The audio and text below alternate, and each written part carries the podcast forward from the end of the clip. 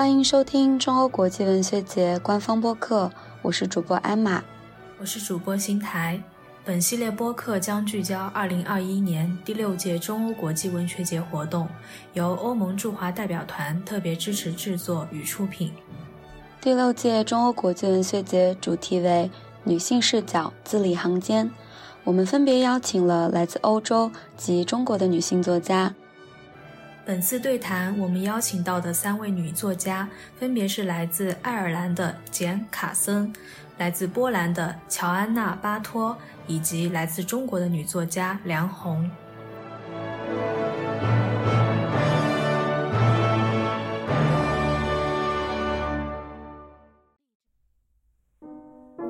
简·卡森来自北爱尔兰贝尔法斯特，他是一名作家，也是一位社区艺术的推动者。他的作品有《马尔科姆的橘子不见了》短篇小说集《孩子的孩子》，两部微小说集《明信片故事集一》和二，以及短篇小说集《最后一搏》。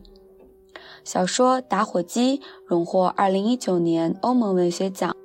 此外，简还获得了2016年时尚芭莎杂志短篇小说写作奖，并入围了 BBC 国家故事奖。乔安娜·巴托，波兰小说家、记者和学者，她一共创作了六本小说，还有三本非虚构作品。乔安娜获得过耐克文学奖、比塔·贝亚特奖。赫尔曼·黑塞文学奖，他的作品曾经占据畅销书榜首，并被译为多种语言。比如《寂静漆黑的夜晚》这部作品，在2019年被改编为电影，搬上了荧幕。梁红，文学博士，中国人民大学文学院教授，致力于中国现当代文学研究、乡土文学与乡土中国关系研究，著有文学代表作《出梁庄记》。中国在梁庄、神圣家族等学术著作，《黄花台与皂角树》《中原五作家论》，曾获第十一届华语文学传媒大奖年度散文家，第七届国家图书馆文津图书奖以及第二届朱自清散文奖等。本次对谈的主题是家园、创伤、幽默与真相，写作之于作家。今天我们邀请到的三位作家都有一个共同的经历，或者说是特点，就是他们离开家乡再回到故乡。正是他们对于家园的记忆和对乡土现实的书写，将他们联系在了一起。在活动的一开始，三位作家分别分享了自己离开故乡的原因，分享了自己离开故乡的情感冲动的来源。简·卡森提到了一个词——幽闭恐惧症，让我们来听听他的分享。Unlike many of the young people，那事实上可能和很多在贝尔法斯特成长的年轻人一样，我们在这样的冲突的环境中长大，可能成年之后第一个想法就是要尽快的离开这里。在这里，可能不光是一种周围的这种暴力的冲突带来的这些压抑的感觉，更有是在这样的一个小地方生活这种所谓的有点幽闭恐惧症的概念。也就是说。毕竟北爱尔兰很小，然后可能我们在路上走着都是认识的人，那即使是不认识，可能就还认识你的母亲，那这比认识你自己可能还要糟糕。所以说，我就想要到一个没有人认识我的地方来生活。那第一个想到的地方呢，就是美国，因为可能我们去美国也是非常方便的。简·卡森提到的这种幽闭恐惧症，实际上就是我们常说的熟人社会所带来的这种压抑、封闭的感觉。我觉得很多在农村里或者是在小镇上出生长大的小孩，可能对此都会深有体会。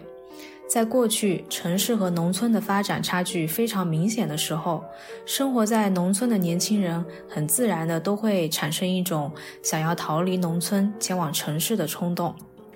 我觉得这是在中国经济发展非常迅速的二十一世纪的前十年一个很普遍的现象。所以也就造成了城市与农村之间这种单向的大范围、大规模的人口流动。嗯，我觉得简·卡森提到的他对熟人社会的这种心理感受，可能对长期生活在现代化的城市中的人来说有一些陌生。嗯，简·卡森说。他觉得很压抑，因为这个地方的人都认识你，就算不认识你，也可能认识你的母亲。而今天的城市中产，其实会常常提起的是对那样的一种生活状态的美化和向往。习惯了在大城市中过着一种原子化生活的人，觉得那样的一个微型的人和人之间的紧密联系的社会是更充满温情的。嗯，从另一个角度来看，生活在其中的人也许会觉得。这份过于紧密团结的人际关系网，对他们来说是一种束缚，是一种我随时都被暴露在外面，嗯，所以就会想要扯下这份牵扯，逃到一个没有人认识我的地方。对的，你说的这种心理感受的对比，也就是对家乡的这种熟人社会的心态的对比。比如像有的人就可能憧憬，有的人可能就会讨厌。啊，我觉得它可能不仅是横向存在的，也就是说，它不仅是存在在不同的人与人之间，它还有可能在时间维度上也是纵向存在的。对于同一个人来说，可能年轻的时候都会有过想要远离故土的渴望，但是在外面生活久了，又会产生一种精神上、身份上的迷茫乃至焦虑，进而催生了这种寻根回家的冲动。像乔安娜·巴托的经历就是这样。她出生在波兰西南部的一个小镇。高中时候的她最大的愿望就是离开波兰，越远越好，越快越好。后来，她也终于实现了这个愿望。她去到了很多大城市。这二十五年间，她不停地辗转游历，过着一种游牧式的生活。但某一天，在日本的时候，她做出了一个决定：她要回到波兰。让我们来听听他是怎么描述这段心路历程的。Adventure of my life，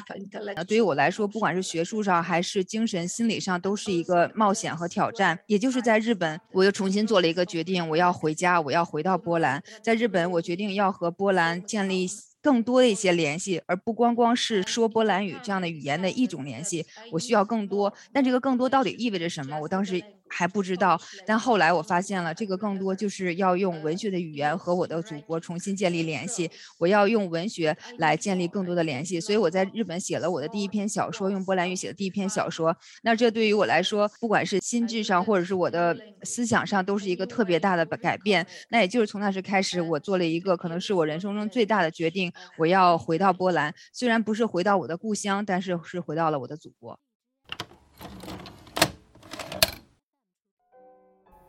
梁红老师在提到自己的经历的时候，他把这种离开又重返的过程视作是一种成长的必然。这种过程不仅仅发生在个体身上，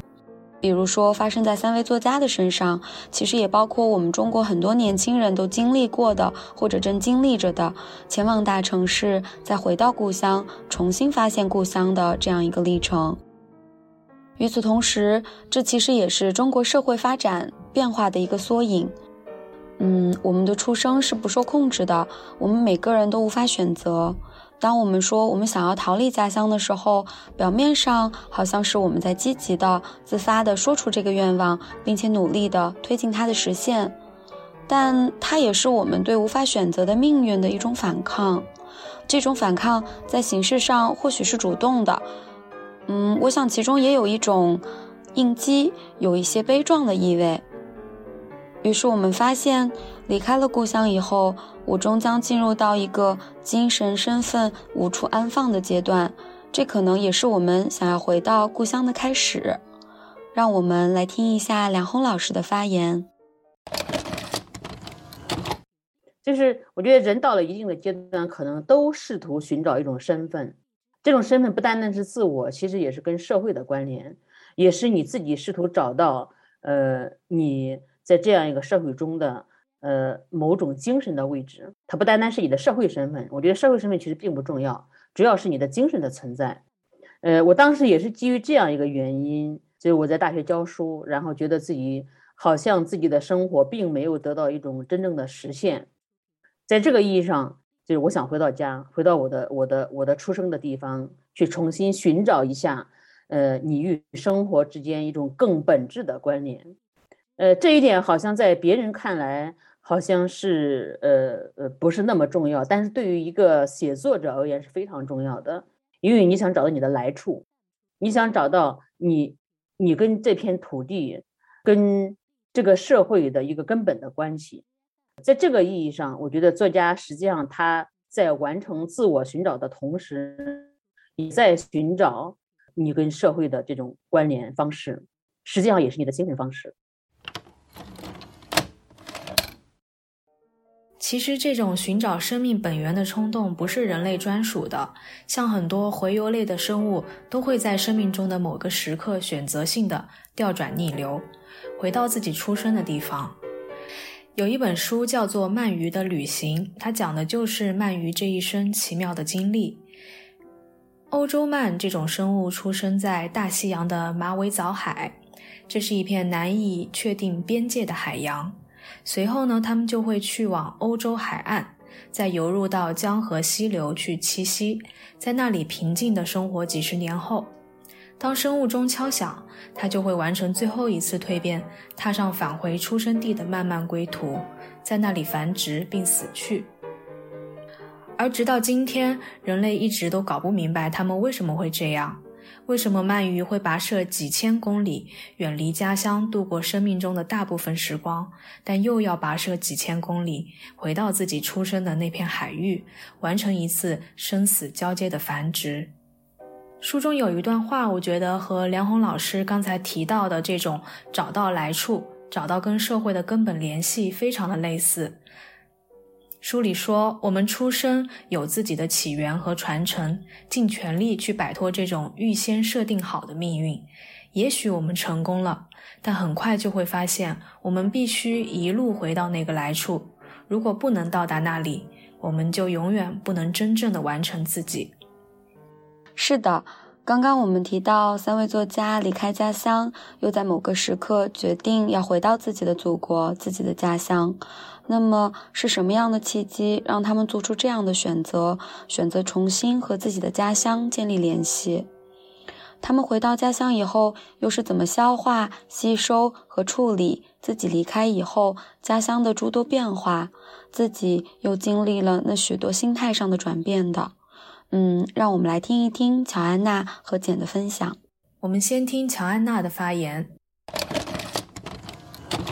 I was also full of 我们之前对于这样的一个生活的土地是充满着怨恨、充满着愤怒的，但现在我们能够更好的理解它，更好的对它以重以一个重新的视角来进行看待。那我离开了我自己的家乡，但是。现在事实上一开始离开的不光是家乡，就是我自己的家，我自己的家庭。但是现在我认为我能够更好的以一种全新的视角，对他有一个新的理解，对他有新的接纳、新的包容，然后对我的家人、我的父母能够有新的爱来产生出来。我可以用一种新的语言、新的方式来爱他们，来接纳他们、包容他们。接下来是简的发言。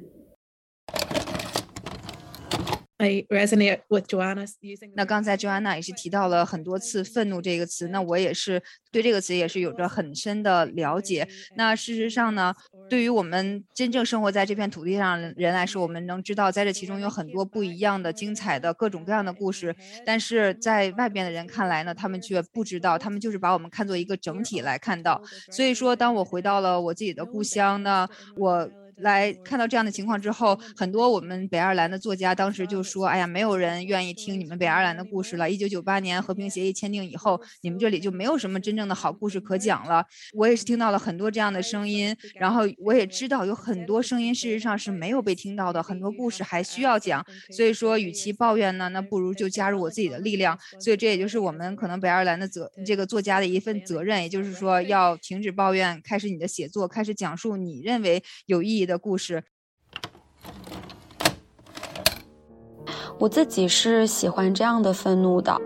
我们感受到愤怒，并且选择不去拒绝愤怒，也没有试图去压抑愤怒。而与此同时，我们也会担心自己被愤怒所吞噬，于是我们选择和愤怒保持距离。而当我们积累了一定的力量的时候，我们开始一点一点地了解这个愤怒里面复杂而又丰饶的内里。我们看到自己，理解自己，然后爱自己。也看到了这个世界，理解世界和爱这个世界。从我自己的个人经验出发，呃，我在接受心理咨询的过程中，有和咨询师探讨和讨论我对我爸爸的感情。其实我爸就是那种典型的丧偶式育儿中的配偶，嗯，他的家庭也是那种特别重男轻女的，要女性符合传统的价值观的那种。而在我成长的过程中，我妈妈也会经常跟我讲述她在这段关系中的痛苦。在整个这样的过程里面，我经常感觉到非常的愤怒。那个时候的我，好像只能认为我爸爸是不爱我的。我无法想象我爸爸是爱我的。他如果爱我，又为什么会做出这样的事情？而我如果去感受、接纳，并且承认我爸爸对我是有爱的，我好像是不是就抛弃了我的妈妈？在接受咨询很多年之后，我慢慢的有了更多的觉察。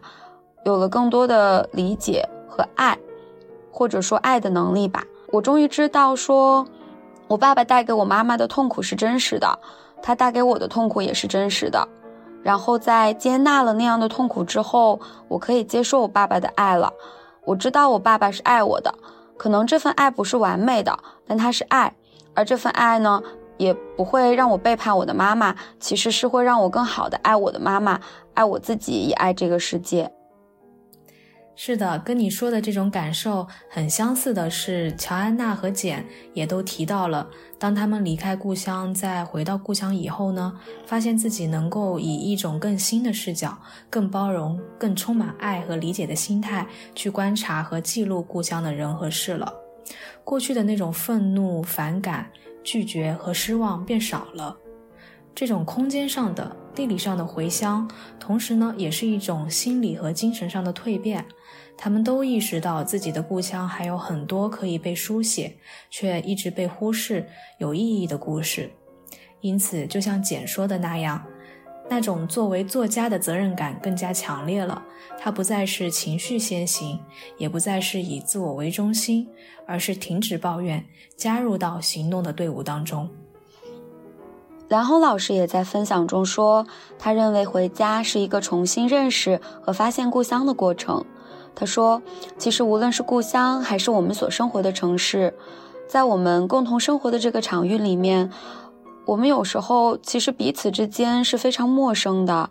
而他书写故乡的目的，也是为了打破这种隔离。嗯，我们可以听一听梁红老师的发言。如果你不真正的经过一种有意识的观察，你就很难意识到在你身边的人的生活。所以我说，我们都是熟悉的陌生人。就这是我在写我的家乡的时候一个特别，就特别让我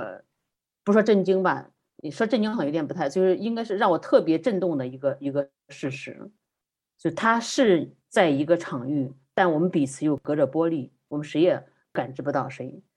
就我希望能够把这个玻璃打碎，我希望能够去真的，我也带着我的读者进入到梁庄，进入到我的家乡去看一看，理解一下这样的生活，去真的触动你的情感。所以我觉得这次回家对于我而言是真的是一次，呃，就像我说是一个是一次非常大的洗刷。它不单单是文学意义上的，它实际上是我觉得作为一个人，你怎么样去重新建构你的你的世界观。你的思想的形态的一个问题，这种试图打碎玻璃的感受，我在阅读梁红老师的《梁庄十年》中也有一些体会。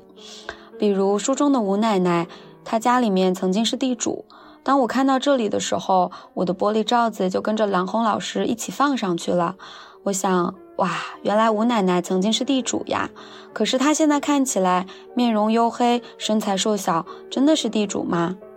而玻璃罩掀开的那一刻，我看到梁鸿笔下的真实的吴奶奶和真实的地主。书里面是这样写到的：吴奶奶提到当时的情况说：“我家说是地主，不愁吃穿，也都得干活，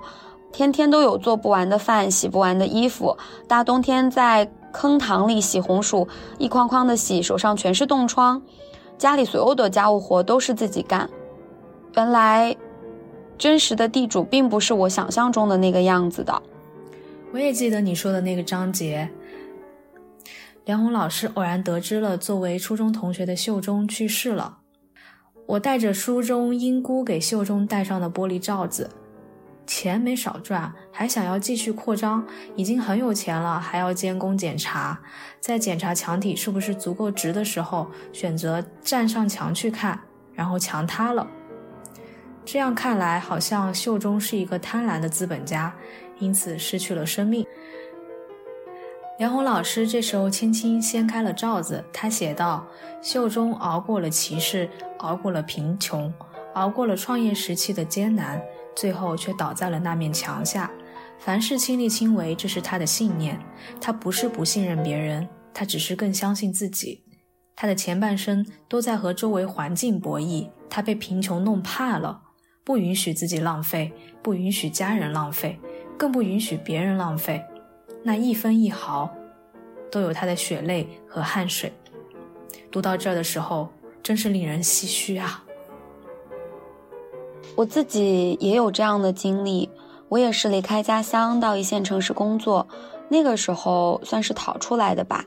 可能一直到我快三十岁的时候，开始更多的去接受和理解自己对家乡是也爱也恨的那种复杂的情感。于是我好像试图打破那种情感隔离，在和家人、和家乡的人和事相处的时候，不再躲在自己的玻璃房子里面，而是试图去觉察，试图去理解我们作为人类的复杂。我记得那段时间，我放长假回家，发现老家有长辈的朋友其实是在经历婚外情，我也是自己一点点发现，他们的感情原来不是朋友，而是更亲密的关系。我看到他们的相处，看到一点甜蜜和痛苦。如果是以前的我，如果是和他们隔着玻璃的我，可能会简单的觉得婚外情嘛，小镇嘛，就是这样的呗，就是这么的糟糕呀。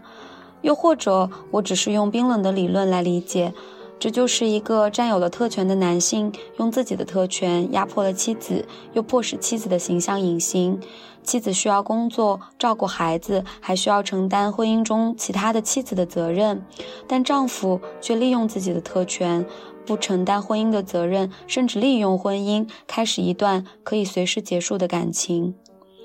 而试图打开玻璃罩子的我，只谈感受的话，其实很佩服他们。这是一段注定痛苦的感情，这个痛苦一定也会一直存在在感情里面。虽然小小的痛苦会是过程中最好的兴奋剂，但结束的时候也一定会增加这份痛苦。而且他们是年届四十的中年人，他们生活中可能已经耗尽了全身的力气才能维持一些平衡，而他们开启的这段感情，从一开始可能就有好多好多的困难。他们可能故意无视了难处的存在，他们甚至的确也窃取了他人的时间精力，比如妻子的时间和付出，而他们选择了感情。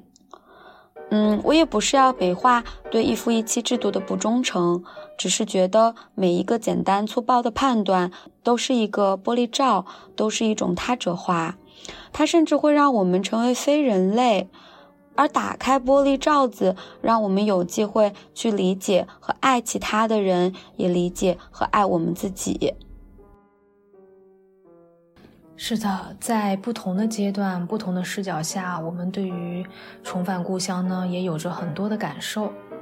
那对于作家而言，可能他们重返故乡并书写故乡的行为里面呢，带有一些公共性；但对于我们个人而言，寻根的过程其实会是一个更私人、更隐秘、重新找寻自我的过程。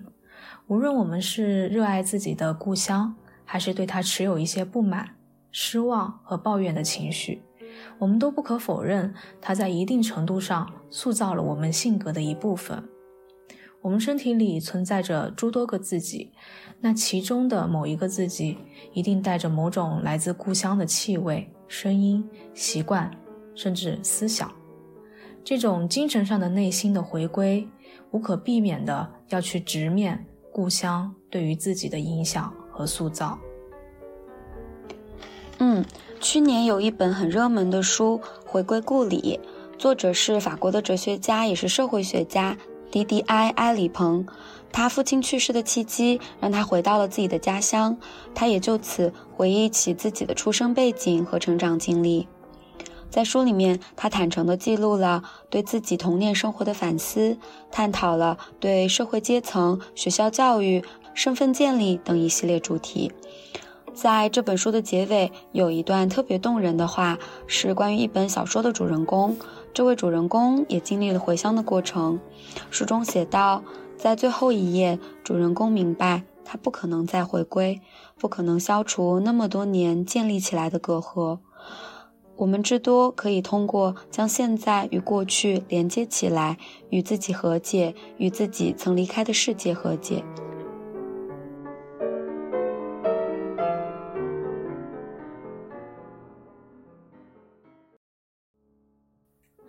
在节目后半段，本次对谈再次回到我们这届文学节的主题，也就是女性视角。主持人向三位作家提了一个几乎是每次对谈我们都会涉及到的问题：他们从什么时候开始对性别话题感兴趣？他们是如何塑造或者看待自己作品中的女性角色以及女性意识的呢？女性意识的写作会存在哪些困难？以及在他们看来，女性何以成为女性？让我们先来听听乔安娜的分享。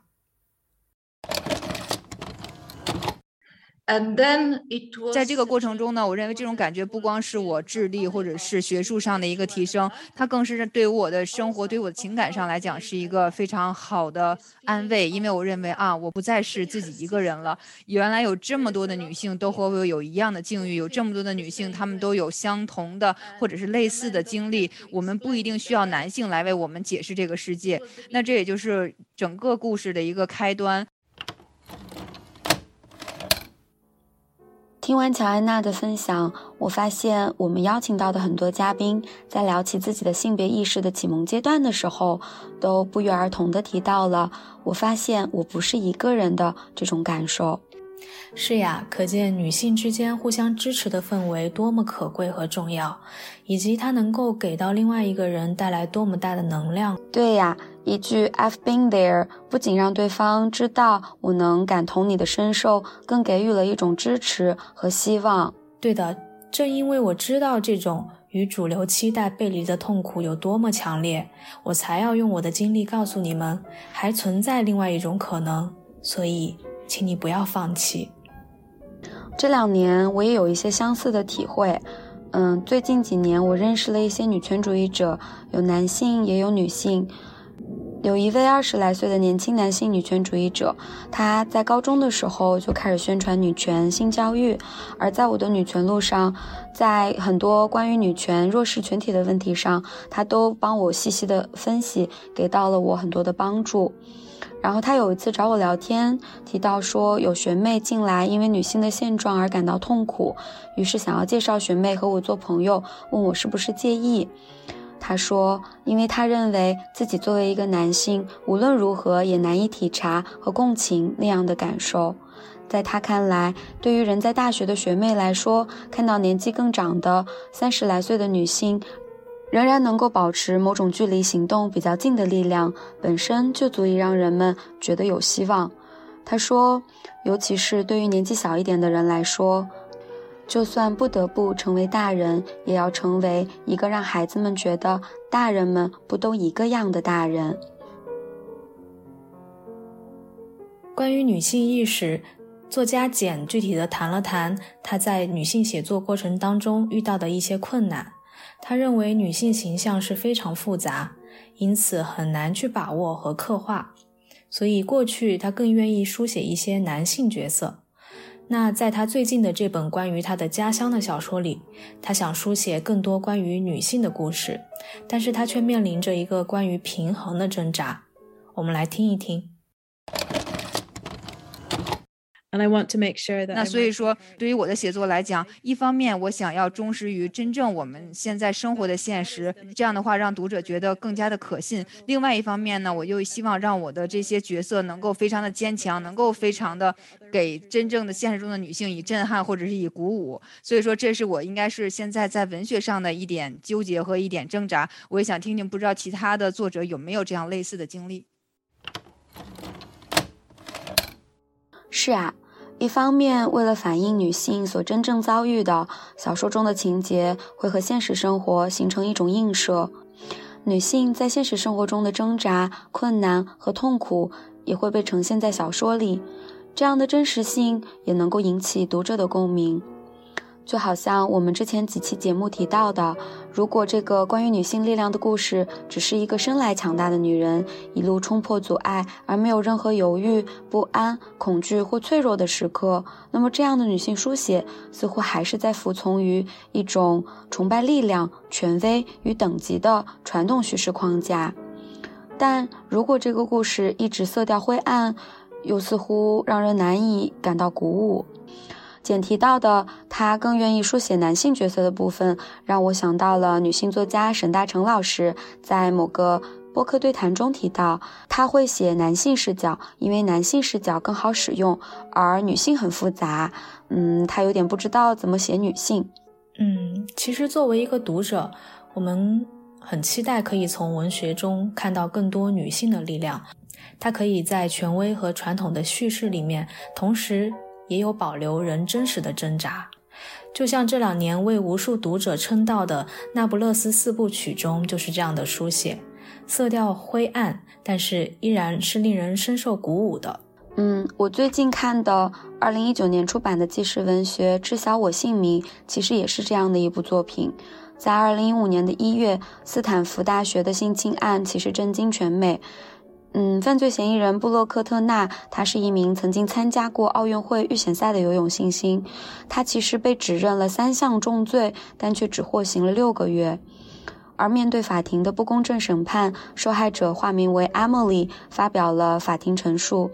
而这份陈述也被认为是继汤姆叔叔的小屋以来，美国最重要的历史文档之一。当时的美国副总统拜登也发表了公开信，对他表示支持。在案件的影响下，加州罢免了庭审法官，也是一九三二年以来加州被撤职的第一位法官。同时，在案件的影响下，也改变了性侵的立法。我在阅读这本书的过程中，感受到了很多的痛苦。很多时候，读着读着不得不放下来，因为实在是太过痛苦。而整本书读完之后，我知道我经历了痛苦，我也重拾了力量。我想。香奈儿·米勒也是张小夏，她在书写中为自己，也为所有曾经遭遇过伤痛的女孩，都重新获得了疗愈、尊严和力量。她也许不是胜利，但她是鼓舞，是疗愈，也是力量。发觉那些被压抑的女性声音，它不仅仅是概念上的口号，更应当化作我们日常生活中时时刻刻的反思、内省和自我关照。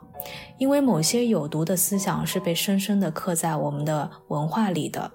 排毒是一项漫长和持久的工作。我们总是提到，就算是女性主义者，就算是一直书写女性故事的女作家，也不可避免的会存在男性中心主义的思想。梁红老师就提到，他在写《梁庄三部曲》的时候遇到的一个例子。我是写到《梁庄十年》第三本书的时候，才意识到我在前前两本书里边，我没有赋予前两本书中很多女性名字，我甚至忘了我是按照男性的亲属关系来称呼的。就是我这样做一个还算有点女性意识的写作者，都是这样子。那我想，生活内部的那种文化的那种基因是非常难以改变的。所以我是觉得，在中国呢。可能还不单单是大的女性运动的这样一种兴起，可能还是要从更日常化的女性意识的崛起要做起，才有可能真的达到呃女性的一这一种解放状态。正如梁红老师所说的，很多时候女性运动的艰难来自于一种文化惯性，一种社会观念。它是一种集体无意识，所以女性主义运动像是一场给身体换血一样的浩大的、注定艰难的持久战。在这个过程中，知识、信念、概念、意识这些抽象的东西固然重要，更为重要的，也更为困难的是落实到日常、具体到行动，因而也更需要恒心。梁红老师也提到了他的多重生活，他不仅是一个教师、作家，同时还是一个乡土社会的长期研究者。去年，他也以讲述者的身份参与了贾樟柯导演执导的纪录片《一直游到海水变蓝》。而今年呢，他还担任了第四届宝珀理想国文学奖评委。在谈到这种多重身份与某一种生活产生渐离，再沉浸入另一种生活的经历时，梁红老师觉得自己很享受，这种跳动和切换会产生一些奇妙的碰撞，更有可能带来一些富有意味的、意想不到的时刻。而这些时刻不仅有助于他的创作，更延长了他生命的情感长度。好的，本期播客到此就要告一段落了，希望大家持续关注本届中欧国际文学节的后续活动。感谢收听本期节目，大家可以关注我们的微信、微博账号“中欧国际文学节”，获取更多资讯。本系列播客聚焦第六届中欧国际文学节活动，由欧盟驻华代表团特别支持制作。我们下期再见，再见。